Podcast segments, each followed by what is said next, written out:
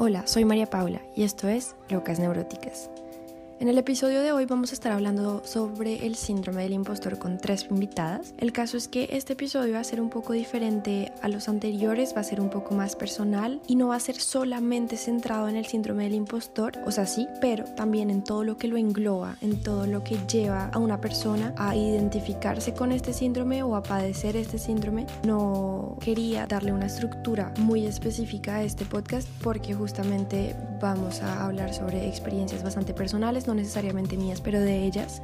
Y bueno, al dejar de lado la estructuración del podcast también se va a dar una conversación mucho más amena, van a escucharlo ustedes a lo largo de este episodio y van a darse cuenta que logramos tocar muchísimos temas. Ya por último, este episodio va a ser un poco más largo que el resto, bueno, el resto también era bastante largo, pero este va a ser dividido en dos partes, sin que por lo tanto sea menos importante la segunda parte, más bien en verdad las dos son súper complementarias y les recomiendo que las escuchen, vale la pena, nos divertimos mucho haciendo este podcast, las invitadas también pues se sintieron en un espacio seguro o al menos lo suficientemente seguro para también contar sus vidas personales. Y me parece importante también escuchar y que ustedes escuchen en sus casas o en donde sea que escuchen el podcast estas voces de personas que admiro muchísimo.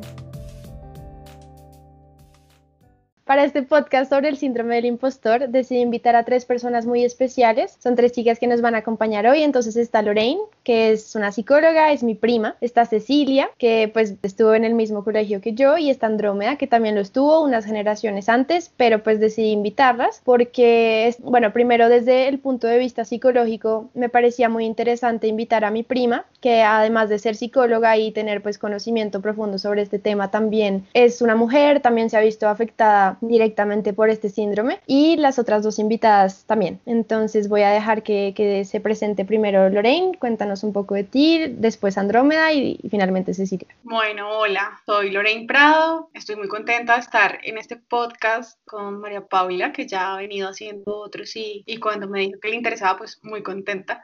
Soy psicóloga, magister en psicología clínica y de la familia, soy docente universitaria y bueno, además también pues me identifico con el género de mujer y estoy, como decía, bien contenta de estar acá, no solamente desde la perspectiva profesional, sino también un poco aportar mi experiencia personal.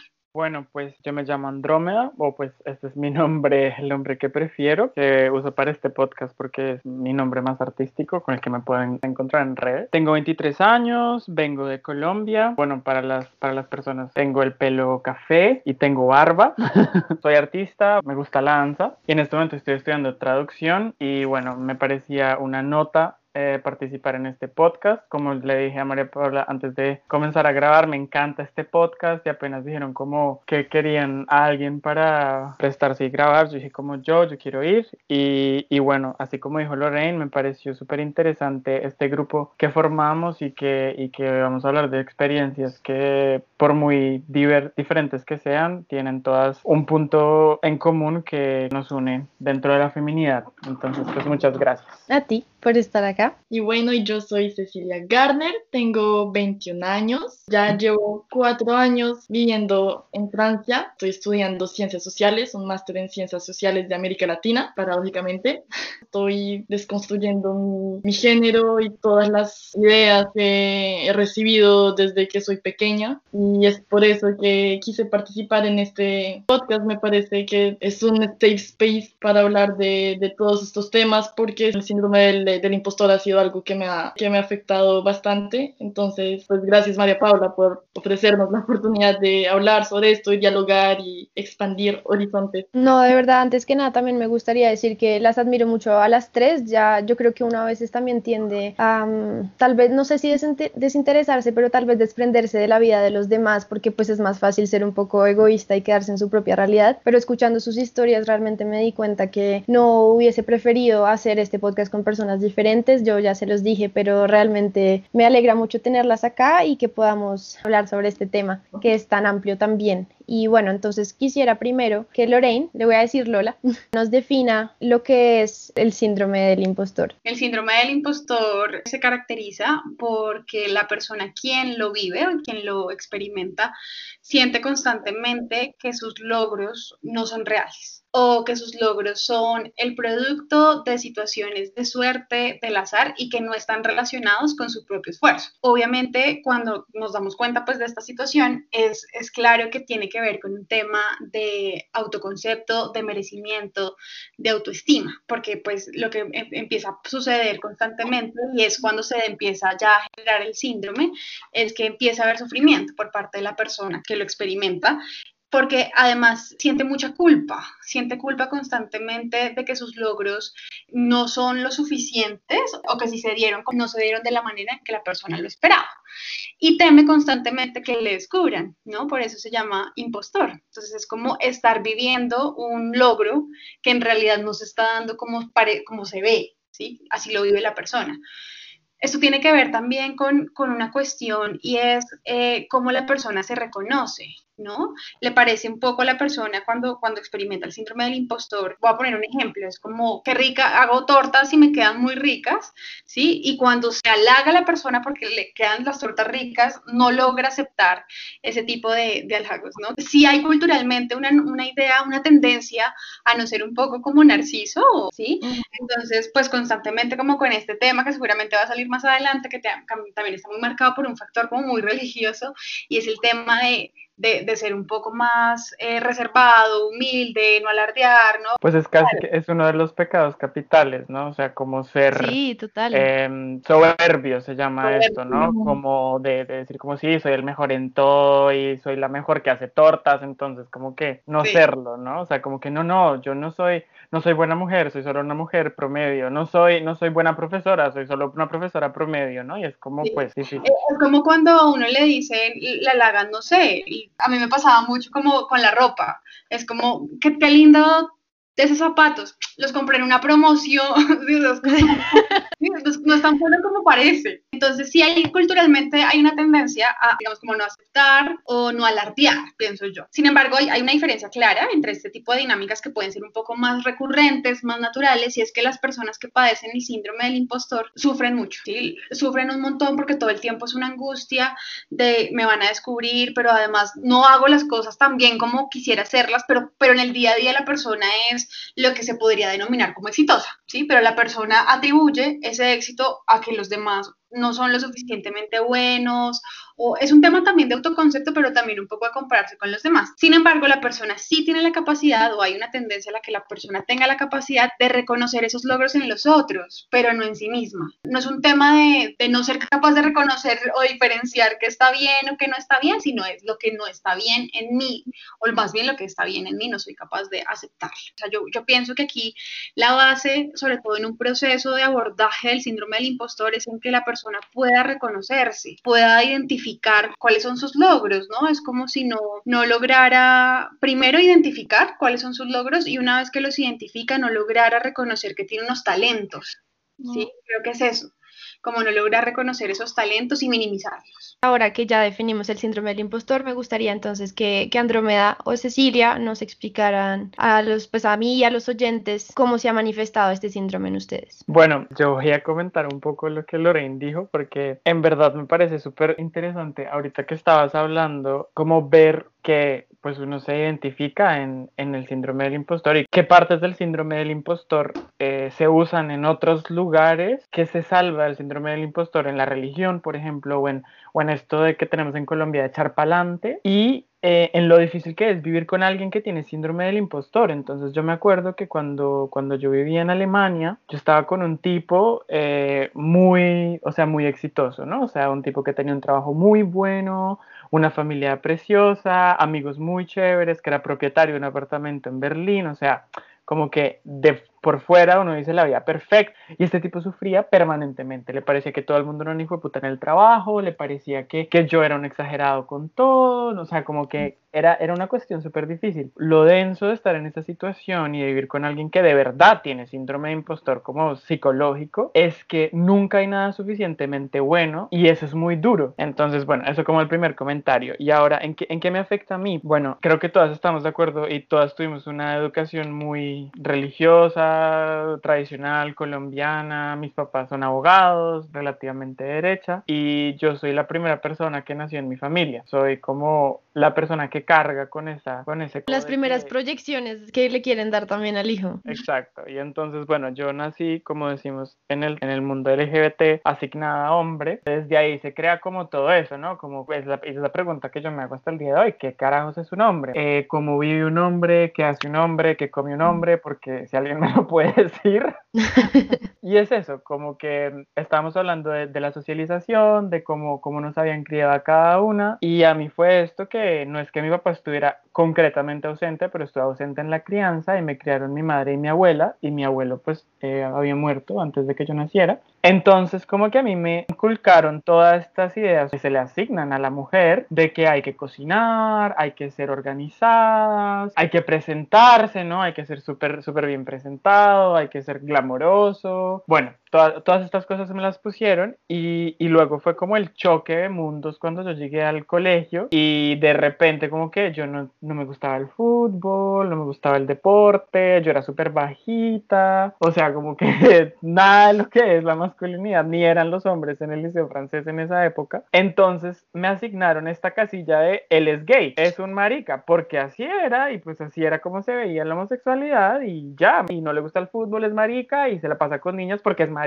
y todo lo que era era porque era marica. Yo, yo ni siquiera lo decidí y los hombres de mi generación se reunieron y sobre todo uno en específico a decir como esta persona no es, es una persona non grata, sea, en el grupo de los hombres. Y desde ese momento, me acuerdo que fue jugando rugby, el tipo me dijo como ya, ya nadie te va a hablar y tú como que no puedes seguir hablando y, y no le pude seguir hablando a mi mejor amigo dentro del colegio y no le pude hablar a la gente dentro del colegio. Entonces yo solamente tenía amigos que eran o mayores que yo o menores que yo. O sea, gente que estaba como arriba o abajo porque yo para la gente de mi generación tenía lepra y no me hablaron desde que tenía como ocho y años. el problema también de que la gente consienta esta situación, ¿no? Que digan, sí, voy a declarar a una persona no grata, ah, bueno, pues yo también, y como este machote nos está diciendo Claro. que es un marica y que yo no sé qué cuántas cosas, entonces lo vamos a más o menos a denigrar desde, desde ahora porque su vida no vale la pena y pues el hombre que le hable, pues igual de marica a él. O sea, me parece súper, súper problemático de verdad que la gente consienta esto. Porque seguramente los niños, ellos mismos escucharon a sus papás algún día decir porque es maricón. Y el niño Sí. que es maricón,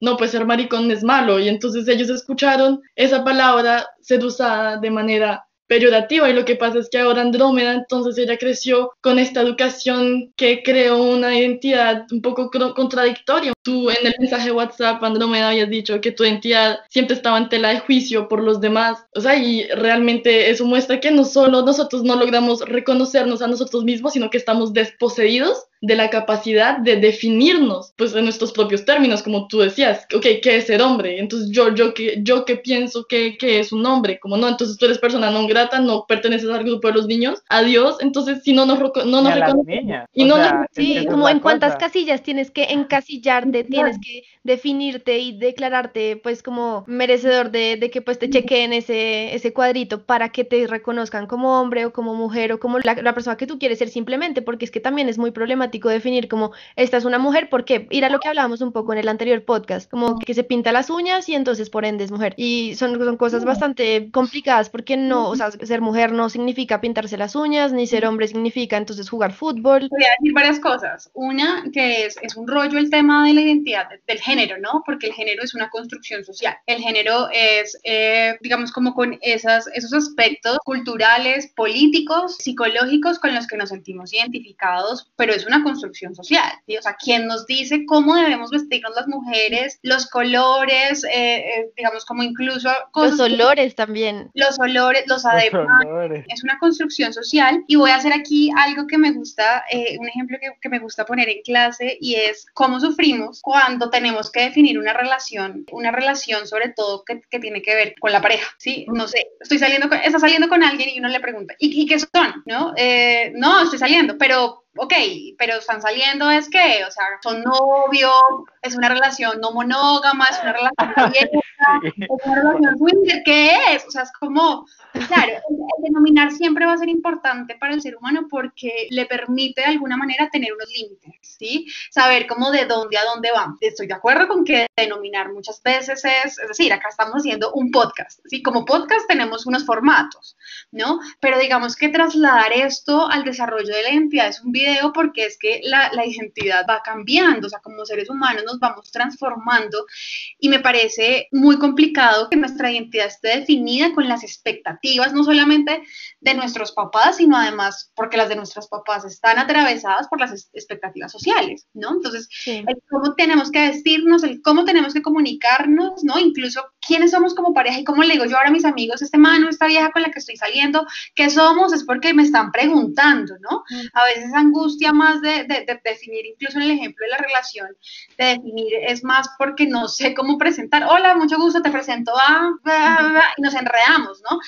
No, pues te presento a María Paula, te presento Andrómeda, te presento, lo que ocurra entre nosotros, pues es nuestro rollo, ¿sí? Yo veré, y, un poco cuando lo, lo nombramos es como, incluso al interior de las mismas parejas es como que somos, ¿no? Pues lo estoy pasando bien, definamos, sí creo que tienen que haber unas, unas reglas, pero esas reglas por lo general están muy mediadas por las denominaciones externas, ¿no? Y solo, sí, ¿no? Y esas reglas en verdad en, en sí solo incumben a las dos personas y también es muy interesante lo que dices porque de todas maneras esto de que el síndrome del impostor pues es el miedo a que los demás se den cuenta que uno está siendo impostor, como todo el tiempo estoy fijándome en lo que la otra persona, en cómo la otra persona quiere definirme, en cómo la otra persona quiere verme, en cómo me va a ver, porque si me va a ver y no le gustó lo que soy, pues entonces me va a juzgar. Y también, pues uno empieza también a definirse a través de los ojos de la sociedad, de los demás, de los amigos, porque algo que me dijo Andrómeda y que me, también me hizo, pues, recapacitar un poco y es que muchas de las personas que, que la lastimaron fueron sobre todo personas muy cercanas. Y pues es lo que dices, como lo de la familia, lo de la religión, que pues también pasa mediante también la institución de la familia y que el hecho de que la familia lo puede todo y que uno tiene siempre que cumplir con las expectativas de ellos.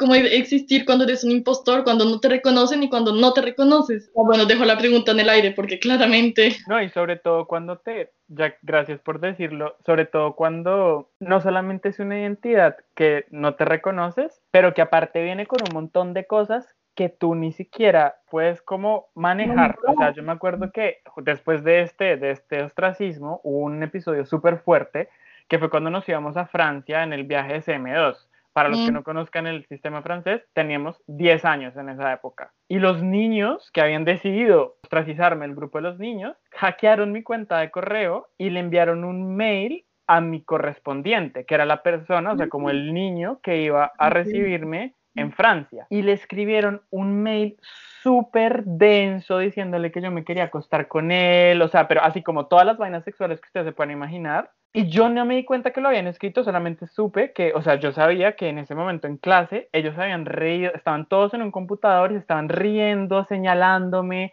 cagados de la risa. Yo como, ¿qué putas está pasando? Y me acuerdo que le dije al profesor y dos semanas después escribió el profesor de Francia, preocupadísimo, diciendo como, marica, ¿qué está pasando? O sea, como porque este niño le envió este mensaje. Y me acuerdo que el castigo fue nada, o sea, como que lo citaron y les dijeron, esto es muy grave, pero ya está, y nos fuimos todos a Francia, y obviamente en Francia nadie quería estar conmigo porque yo era el pervertido sexual, y aparte de todo, lo peor, marica. O sea, es que es como, pues puta.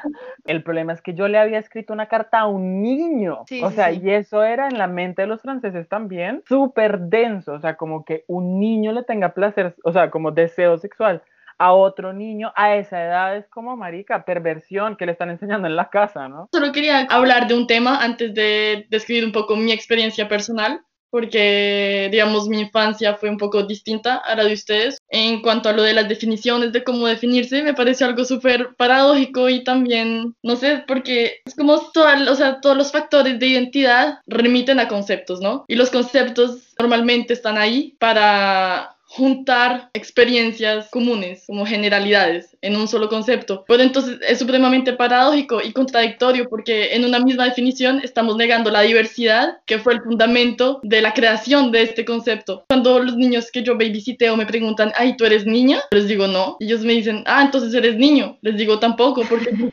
ellos en sus cabezas qué están pensando cuando me, me dicen si soy niña o niño. Y yo sé muy bien que yo no soy ni niña, ni niño, ni humano o sea, en las definiciones que ellos tienen en su cabeza. Y ya, bueno, por ejemplo, para mi experiencia es un poco distinta porque, mm, a ver, mis papás son los hippies, re hippies, o sea, literal, mi papá ya casi va a tener 70 años, entonces él era hippie en Estados Unidos y en Europa en la época, mi mamá igual, o sea, jóvenes fiesteros, entonces yo fui criada en, un, en una casa de mentalidades súper abiertas. Yo a veces iba a ver shows de drag queens, como mis papás tenían amigos gays, amigas lesbianas, de todo, y hasta me dijeron, como si tú eres lesbiana, nos da igual, trae a la vieja a la casa si es lo que quieres, nos da igual, o trae al man a la casa, aquí, aquí hay condones y tienes tu cuarto, así, de ese tipo. Pero hay mucha, y hubo también, mucha violencia intrafamiliar, eh, física y psicológica. Entonces hablamos del síndrome del impostor, que precisamente es síndrome porque es algo que es intenso y que genera sufrimiento. Entonces, no sé,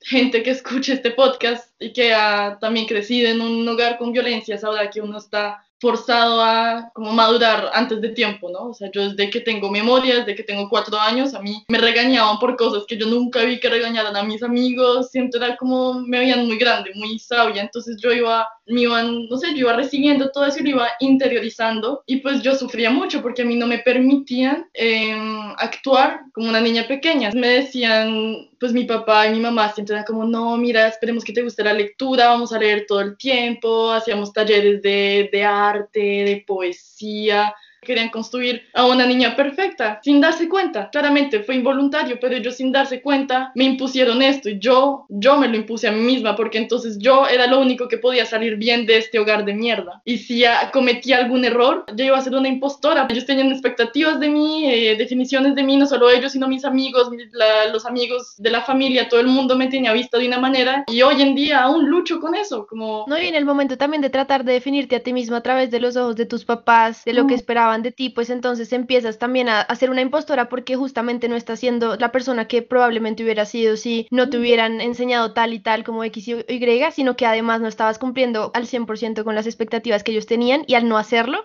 pues también entonces está como me estoy culpabilizando y soy impostora frente a mí misma porque me estoy mintiendo frente a mis papás, porque no puedo ser lo que ellos quieren frente a la sociedad, porque me ven como una persona fuerte, pero no se dan cuenta qué es lo que estoy viviendo detrás para hacerlo, como para que todo esto se esté pues traduciendo en una fortaleza pues aparente, ¿sabes?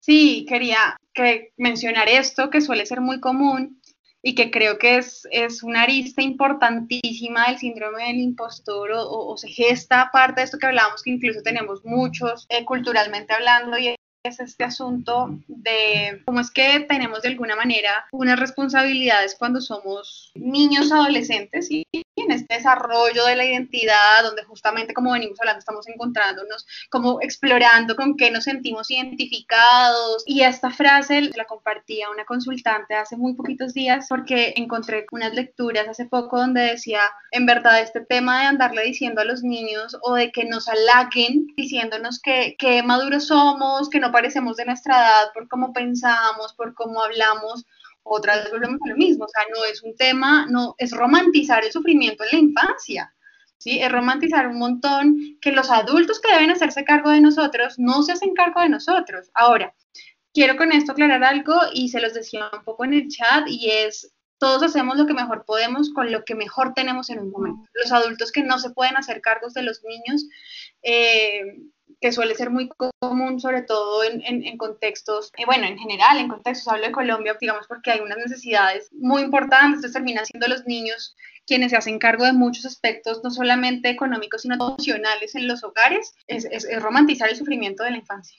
Y es un poco también con lo que estaba diciendo Cecilia, y bueno, también con lo que estaba diciendo Andrómeda, y es cómo empezamos a escoger unos patrones desde que somos muy niños, en donde el reconocimiento ¿sí? Tiene que ver con este esfuerzo, este sacrificio, pues del, del sacrificio y del sufrimiento viene la recompensa, pero la recompensa a veces no es suficiente, ¿no? Porque tenemos tan interiorizado que debe haber sufrimiento que cuando algo nos llega tan fácil es como, uy, ¿qué pasó? Todo es una vaina en pirámide, o sea, como que si te está yendo bien, pilas porque te va a ir mal, no sé qué. Si a ustedes les ha pasado, pero yo, yo cuando miro en perspectiva mi vida, yo siento que he cumplido con ciertas ciertas mis expectativas, porque yo creo que ya en un punto también al irse uno empieza a vivir también por uno mismo y se da cuenta que es muy importante hacerlo porque allá pues uno también tiene como cierto control de su vida, pero yo miro en perspectiva a veces mi vida y es como que no, no logro en verdad ver y captar qué fue lo que hice bien para estar donde estoy ahora. Como no sé qué hice bien, no sé en qué momento tuve la idea del podcast para que en este momento me esté yendo bien, no sé cómo que hice bien, como que pensé bien, o entonces yo digo, no, esto fue porque mis amigas me dijeron, sí, dale, hazlo, tú puedes, porque ellas me dijeron y porque yo busqué antes de crear el podcast, pues ya admitiendo un poco esto, antes de crear el podcast yo en verdad pasé por muchas amigas como, oigan, tengo esta idea, ¿qué les parece? Y antes de no tener casi como la aceptación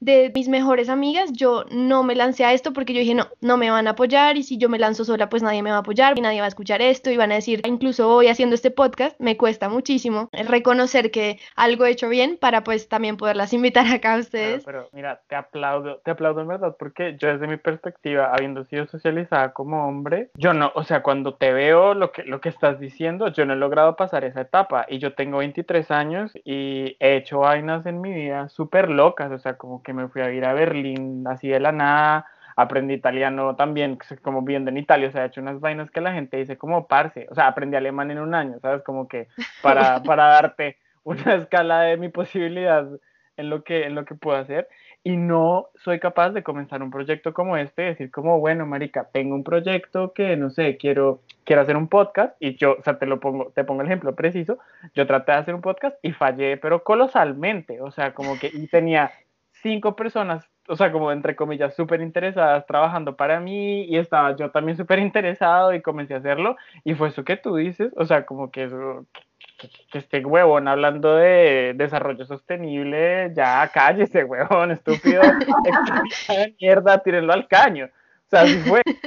Entonces, creo que es un miedo muy real, el miedo de fallar y, y me parece, o sea, en verdad, y te lo dije por privado y te lo vuelvo a decir aquí en el podcast, o sea, te aplaudo esto que estás haciendo porque, o sea, creo que no te das cuenta y eso también es algo del impostor, eh, que es que no se da cuenta todas las cosas que tiene a su alcance. O sea, como seguramente yo no seré la persona para crear un podcast, pero sí soy la persona para muchas otras cosas, ¿no? O sea, como que tengo muchas otras cosas que son muy valiosas y que solamente porque fallé en una o porque fallé en dos o porque lo que yo quería hacer de la manera en la que yo quería hacer falló, yo ya me estoy dando látigos ahí como Jesús. Hay veces que cuando uno hace las cosas, como que uno no ve el mérito porque es que para uno es normal, es como, pues sí, o sea, ¿qué más iba a hacer? O sea, cuando a mí mis amigos franceses también me dicen como María Paula, como, o sea, te vienes de Francia, de, de Colombia el día de tus 18 años a la prepa más difícil de Francia. Una prepa en el sistema francés, cuando tú sales del colegio, tienes más opciones aparte de ir a la universidad. Hay unas grandes escuelas que son súper prestigiosas, bla, bla, bla, bueno, elitista. La época yo no sabía, solo me dijeron, mira, eso es para los mejores, tienes que ir, eres becada, entonces sería bueno para tu currículum. Y yo, y básicamente son dos años de estudio intenso. Yo estudiaba más de 12 horas al día, en la prepa pasábamos 10 horas y luego salíamos y nos íbamos a la biblioteca. Es reconocido por ser psicológicamente arduo, aparte de ser como una carga académica enorme, ¿no? Entonces, por ejemplo, yo cuando llegué a prepa el primer día, yo pensé que eso era una escuelita de arte en donde iba a aprender a dibujar y resultó, o sea, resultó que fue como una vaina en la que nos dijeron, ustedes han sido seleccionados de 2.000 personas y éramos 60. un día le pregunté a un profesor, porque yo estaba en crisis, eh, yo no terminé la prepa, solamente hice un año, y me, yo le decía como, señor, pero es que ¿cómo, ¿cómo es posible hacer todo este trabajo? Y me decía, es que no es posible. Aquí lo que estamos haciendo es como, me, la imagen que me dio fue como tirando dados y el que saque seis es el que le va bien. Y es como, qué locura, o sea, nos están usando literal como para, para, como bueno, a ver, el que lo logre, ¿no? O sea, como tirarlo todos al río y el que nada, pues se lo da salvo. Y además el discurso es un poco también agradezcanlo, ¿no? O sea, claro, agradezcan que están aquí sufriendo porque, y a eso iba un poco ahorita cuando uno es pequeño y le dan la comida y es como, uno ya no quiero más, pero es que hay niños en el África que no tienen que comer, no, O sea, siempre como en ese lugar de supuesto privilegio, que evidentemente tenemos un montón de privilegios, pero que no podemos hacer las elecciones de nuestras vidas pensando en los no privilegios de los otros. Cuando yo era chiquita yo me demoraba mucho comiendo y a mí un día me dijeron como María Paula, es que tú no sabes cuántos niños hay que no tienen nada que comer y yo como no, yo no los he contado. bueno. Me decían como que le iban a quitar la cabeza a mis Barbies y que las iban a lanzar por la ventana. y, y, aún así yo ni comía. Miren, si se dan cuenta, es, es un sistema de educación muy castigador. ¿no? Entonces creo que no, no, es, no es una cuestión del azar que haya tantos casos de síndromes del impostor y sin ir tan lejos de llegar, de llegar al síndrome como tal, que sí tengamos interiorizado estas dinámicas en nuestras autopercepciones y en las percepciones de nuestros logros, ¿no? O sea, conversándolo con ustedes me doy cuenta que es tan claro que es una dupla entre sufrimiento y logro. o sea, ellos medían nuestro, nuestro talento de manera vertical, entonces ellos, nosotros miramos desde abajo y ellos miraban desde arriba. Y en la prepa en la que yo estaba, éramos, o sea, los mejores de la clase eran hombres, y eso que solo había siete manes, y el resto éramos como 30 mujeres. Pero el caso es que, entonces, ya de por sí, o sea, yo siendo extranjera, cuando yo llegué, yo hablaba francés y me decían, ¿cómo sabes hablar francés? Sí, hablas muy bien para ser colombiana, como así. Sí, literal, o hablaba sobre Marx, porque pues lo vimos en el colegio. ¿Sabes quién es Marx? Sí, como tú no vives en la jungla, tú lees libros. a mí me pasó completamente inverso. O sea, yo, persona venía de Colombia, así de mierda, como fue puta de la selva, y que yo llegaba, era como, sí, pues Auguste Rodin, y la gente me miraba en escuela de arte, ¿no? Como, ¿quién es ese? O que yo corregía a mis compañeros en vainas de francés, que me decían como, ay Andrés, ¿me puedes escribir esto? Es que tú escribes mejor. Y yo como maricas, están dando cuenta que ustedes están pidiendo un colombiano que les escriba francés. O sea, gente. Sí, no, a mí también me pasa que los profesores me dicen como tú escribes mejor que los mismísimos franceses y digamos es como, bueno, ok, como muchas gracias, pero incluso con esos comentarios uno es como, no, no, pero es que yo estaba en un liceo francés, es porque aprendí un lenguaje más académico, es por eso, siempre tratando ahí de justificar todas esas por cosas. mi privilegio masculino, pero en verdad, a mí cada vez que me dicen eso, yo siempre lo, lo volvía como extremadamente egocéntrico, ¿no? Como, sí, solo llevo seis meses aquí y aparte sé hablar y... No te creo. A veces es así el chiste cuando me decían como, uy, hablas muy bien y casi sin acento. Y yo como, ay, tú también, ¿de dónde eres? Es del privilegio también, pues es eso, como que la gente, como en la percepción que tienen de ti, entonces lo que tú decías al comienzo, tengo barba, entonces tengo barba y me asemejan pues a lo que puede ser un hombre y también por lo tanto entonces me otorgan ciertos privilegios y cierto reconocimiento por sencillamente como luzco, o sea, ni siquiera como me identifico, sino como luzco.